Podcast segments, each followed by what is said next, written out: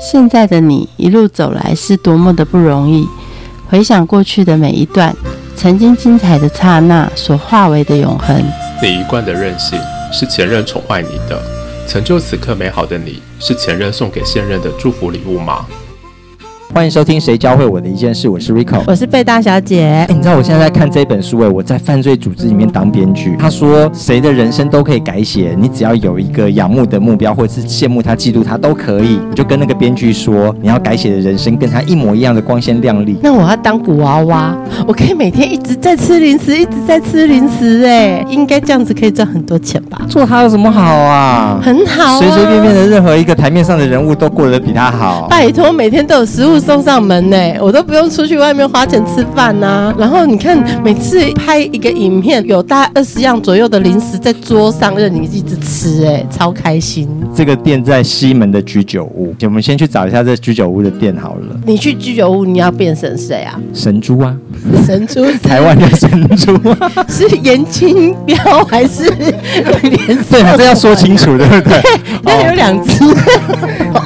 我们来请到说故事的达人，欢迎阅读。探狗的创办人 f a v o r s 跟大家来说，说书怎么可以说的这么有趣？Hello，各位朋友，大家好，我是 f a v o r s 我们看到有一个阅读探狗，你是怎么样发起的？然后你怎么把书说这么有趣啊？当初发起的原因是因为我发现周遭很多朋友他们很少在看书。被大小姐就是这样。没有，但是我觉得看书是一个很棒的一个活动，所以我希望把阅读这个东西推广给大家，所以我就成立了这一个算是本专这样。关于我怎么说故事呢？其实我的想法是把我的感受。传递给所有朋友，就是会有我比较真实的故事。你看完一本书之后，你会把它写成文章，还是把它拍成影片？大部分都写成文章比较多。当然之后也想要影片的形式呈现。文章的话，我尽量现在都是一半是书的内容，一半是我的感受。看完一本书要多久？然后再写出文章又要多久？看书其实很快啦，大概三天可以看完一本。那文章就不一定了，因为有些文章需要一点时间去吸收，所以可能需要花到两天或者是三天都有可能。你三天？能看完的是多大本？是注印的那种。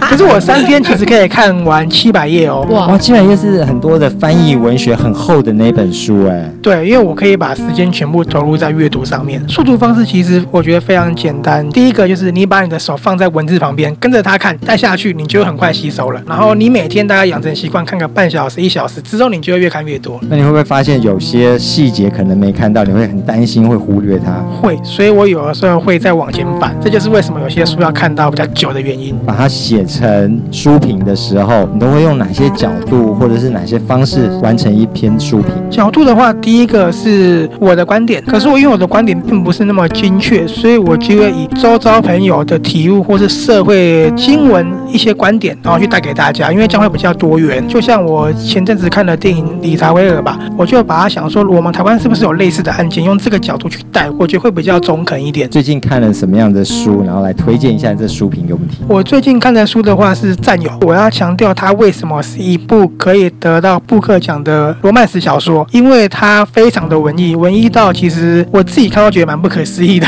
故事就是一个学者他在研究一个诗人，他有一天发现原来诗人他有一个情妇，这会颠覆所有人对他的文献记载，所以他决定去找这个真相，然后也认识了女主角，就展开一段算是很浪漫的故事。写法有什么特别的？他的写法呢很特。特别哦，第一个是它会有一些章节全部都是诗词，或者是全部都是维多利亚时代人的书信，没有台词，就是书信往来。所以看的过程你会觉得还蛮酷的，因为没有一本书是这样呈现的。这本书要是你没有解读的话，应该当所有人的安眠药吧？基本上是。所以我要强调的是，这本书其实蛮厉害的。我就是怕很多人看的时候觉得很无聊。厉害的不是书，厉害的是你哎！真的可以把一本所有都是诗词的书，把它介绍给大家。这个大家如果不透过你，可能会觉得。很容易睡着，除非是很文学的家的人，还是这本书也可以很普世的来看，可以很普世，因为它是罗曼史嘛，所以如果你用浪漫的角度去看的话，其实也是蛮感人的哦。其实我会用文学的方式去讨论，因为我觉得这个是作者他厉害的地方。可是我看完之后，我要看第二次，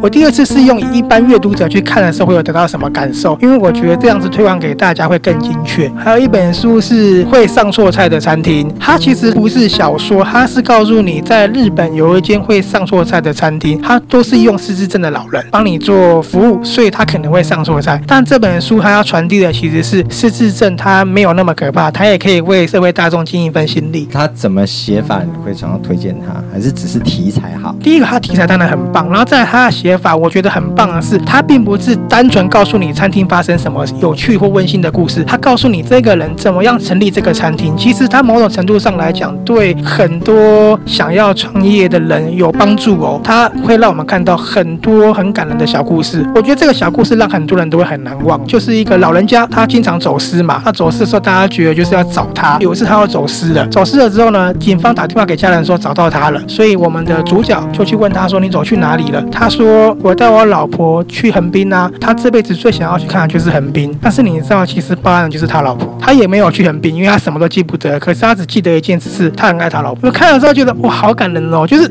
它里面的东西都真的，所以那个感受很强烈。嗯，自从创办这个粉丝专业大概也快要两年了，写书评这两年来有什么变化吗？我觉得一开始我非常注重在于告诉大家这本书在讲什么，然后我很坚持要把书的面向传递给朋友，但是要原汁原味的传达。对，但是后来发现这样就少了一个温度了，大家共鸣感比较少，所以后来我改变的方式就是加入我自身的体悟或是一些故事，然后传递给观众，因为这样会比较更有温度。比如说，我想瑞典文学《再见我所亏欠的一切》，它其实我以前一定会一直讲说书中讲什么，他书中其实非常简单，就是一个妈妈她得了癌症，知道自己要死了，所以呢，她就在她快死之前呢，去回顾她的过往，去修正他们家人的情感。蛮感动的。对，那以前我会一直讲故事内容多感人嘛，那现在我就会用不同的方式去讲。好，我们来听听你的书评。比如说，我就会告诉大家说，有人说癌细胞唯一的功能就是扩散，那也有人说癌症是最公平的死者，因为它无关权贵平民，因为结果皆是如意的。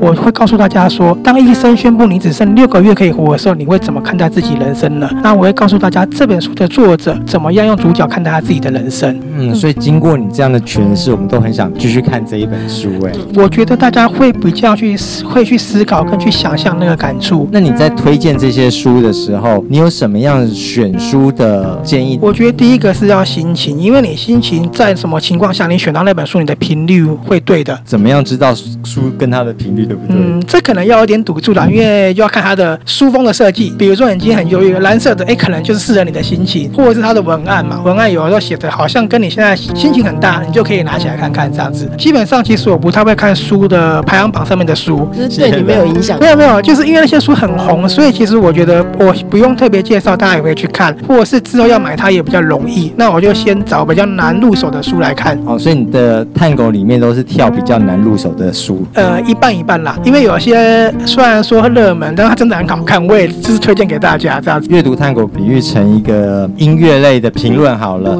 所以呢，在这个频道里面，大部分都听的不是巴拉格哦，是那个比较好听的、有质感的古典乐，是这样吗？呃，我希望是这样子啊，所以你这样讲，我会很开心。通常会到实体店面逛，还是是网络书店？我其实大部分都到实体店面，因为我喜欢看书的质感，对，跟拿起来的感觉。那有哪些的书的作者是必推的，或者是译者是必推的？有莫斯科绅士的那个译者李静怡，李静怡她是我非常喜欢的一个译者，因为我看她很多书，她在翻译上都非常的优美，而且用字非常精确，让我其实在看的过程不会觉得是翻译文学。另外一个译者是施行成，他非常厉害，他可以把很多非常文艺优美的字句用成中文给你看，你会甚至会觉得这本书应该本来就是中文吧。还有很多书都非常值得看，我觉得译者在翻译文学上是非常重要的一环，所以其实我一直在思考，是像国外很多文学奖，是不是真的要给译者一个奖项，因为他非常精确传达了作者的思维给所有读者，这个真的蛮重要的。什么时候养成这样爱看书的习惯？呃，我印象中应该是我学生时期吧，就有段时期可能不论是课业还是感情，就是心情都不是很好，然后就翻书，翻书后来发现，哎，我好平静哦，而且就把时间都耗在上面了，就会忘记难过这件事了。这些山西的产品都不会影响你，想要去玩一下电玩啊或手游之类的。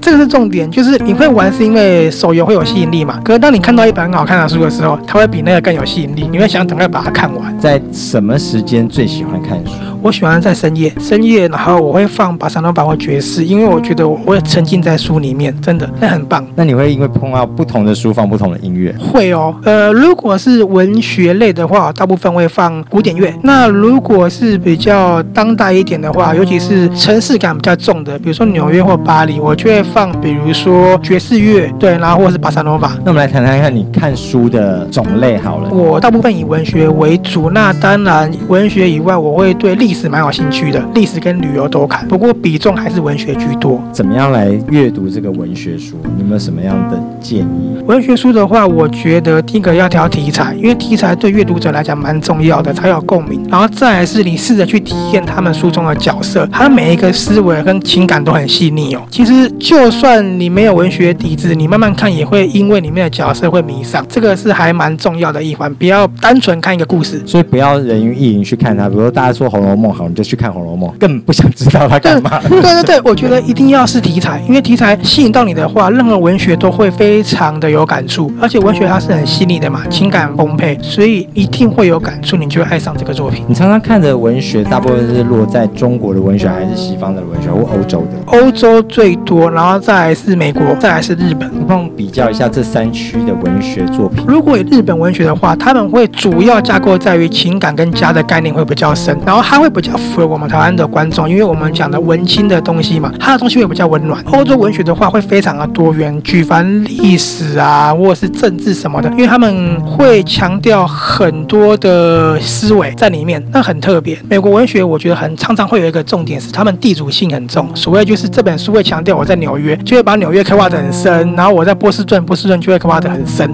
所以观光局置入的很深。嗯，我觉得是他们当地的人很喜欢在当地写自己的故事，让大家有共鸣感。所以其实美国文学的话，我觉得它很适合大家去看的原因是，很多人在大城市生活嘛，会有共鸣。为什么取名叫做阅读探戈？然后你想要把它经营成什么样的模式？其实会取名到阅读探戈是一部电影的台词，是女人香。她那句台词说：“如果你搞砸，那就探戈吧。”就是你心情不好，你觉得不如意的话，就来跳探戈。那我们不会探戈嘛，没关系，我们就阅读，就是阅读探戈。希望它能够推广的不只是阅读，它可以举凡是旅游啊，或者是生活用品啊，或者是一些嗯创业的东西都可以。因为我觉得阅读这个词义很广泛，任何形式都可以是阅读。阅读本身不只是局限在于你要拿手上那一本书嘛，任何都可以阅读，对，因为我们人生其实就是不断地在阅读嘛，任何事情都是。包括看药单的房单。其实都是阅读，所以其实你知道，我们也可以聊一下医疗嘛，对不对？那你从这个阅读探戈里面，你出现在你的生活里面有什么不一样的火花，或者是看到什么样的人物？有诶、我觉得这个书我当初没有想那么多，我以为我会认识的就是可能跟我同频率的的朋友，或是一些文青的朋友。后来我发现，开始我认识很多跟我完全不同领域的，他们从我的文字中得到了很多个可能是感受吧。像我就认识很多，也，算是蛮有社会地位的大哥，或是一些音乐家，然后他们都会跟我相见，跟我聊很多东西。我会因为这样常常被受邀一些跟阅读没有相关的活动，比如说之前有一些音乐会啊，或是甚至有参加过一些品牌的活动，像你有看过，我之前有参加卡地亚的活动嘛，都是因为我的文字被他们看到，然后邀我一起去参与的。我觉得卡地亚不是受到你的文字吧，是受到你的穿着品味啊。呃，我也希望这样厉。害的，对不对？很有品味。那音乐会是怎么样回事啊？他伴奏，然后你在讲书评吗？嗯，没有，就只是邀请我去听啦，因为他觉得说很开心，他可以从我的文字中得到很多想法跟感触，这样子。这也是当时你开的时候没有万万没有想到会结交这么多的文艺界的朋友。对，其实我当初没有想到，我认为就是大家一起去分享阅读而已。还有一段我觉得非常有趣的是，有一次我们在一个聚会，他、那个聚会也是各方人马都有，有一个人跟我打招呼，然后我就说，呃，我好像不认识你。他说我看过你的粉丝团了。我说你怎么会看过？他说我们在一个聚会的时候，有一个大哥开你的粉丝团，介绍给大家，我就觉得真的蛮开心的。他们说这个年轻人的思维很不错，你们可以多认识，多跟他交流。关于阅读，我觉得最大的改变就是他让我认识我的老婆。哦我们因为他呃我的书评认识，然后一起阅读，然后最后结婚了。所以他是你的粉丝，是，而且最有趣的是，我看一本书的时候，里面有一个女角色我非常喜欢，她跟我那个书中的女角色很像，所以我遇到她的时候，觉得就是她了。是哪一本书？灵魂迷宫，灵魂迷宫它特色在于是它每个角色都非常鲜明，作者给角色赋予灵魂，里面每个角色的谈吐跟举手投足都好像真的有这个人。我看到的时候觉觉得好迷人哦。遇到我太太的时候，她跟书中的女主角阿丽夏很像，我就觉得就是她了。你目前为止分享了几本书啊？呃，其实我没有特别算过，诶，应该是还蛮多本的啦。对，我平常不会去特别去规划，说我一个一个月要发几本书，我就是看完就发。啊，比较随性上。对，比较随性。那像现在 FB 上面，其实我们可以看到很多很多的那种阅读的粉砖呐，或者是读书会啊。阅读探狗这边跟这些粉砖有什么不一样的地方？呃，我想要成立这个粉砖的原因，是因为我想要让每个人在这一个粉丝团里面找到他对于书跟电影的价值。你可以在心情不好的时候，从我这边看一本书，然后缓和你的心情，或是让你更有目标。这就是我成立这个粉砖的目的。它不单只是于推广这本书，或是给予评论。最后，你觉得阅读教会你什么事情？我觉得阅读教会了我会思考，因为以前我其实并不是一个很会思考的人，我是一个心思算蛮冲动的。阅读之后，我开始遇到任何困难的时候，我都会去仔细的去思考，说我该怎么去做抉择。还有一点是，很多书它教会了我学会放下。像我之前读了一本书叫《螺旋之谜》，它其实里面的角色跟我很像，我们一直在追求自己更好的物质、更好的生活。那那段时间我其实蛮挣扎，说我下一步要做什么。后来看到那本书之后，我就发现说，其实有时候。必须要把事情看那么重，知道自己内心想的是什么，去做会更重要。所以你把所有的书当做好像是处方药一样，遇到什么自己去抓药。真的，因为我有一段时间，其实我不知道为什么我蛮忧郁的，呃，可能跟生活有关吧。我我处于一个阴郁的地方，但是我看了一些书籍之后，它让我变得很开朗，我不会那么坚持在于很多细节上面。这真的是用读书就好，就无药就痊愈了。我觉得很多人其实可以，只是他还没有找到适合他的方式。谢谢，谢谢。节目最后，我们一起来听罗南 Kitty 的 Long Goodbye。我们下次见，拜拜。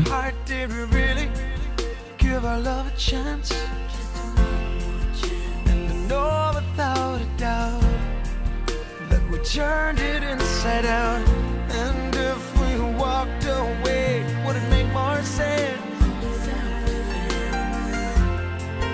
But it tears me up inside just to think we still could try.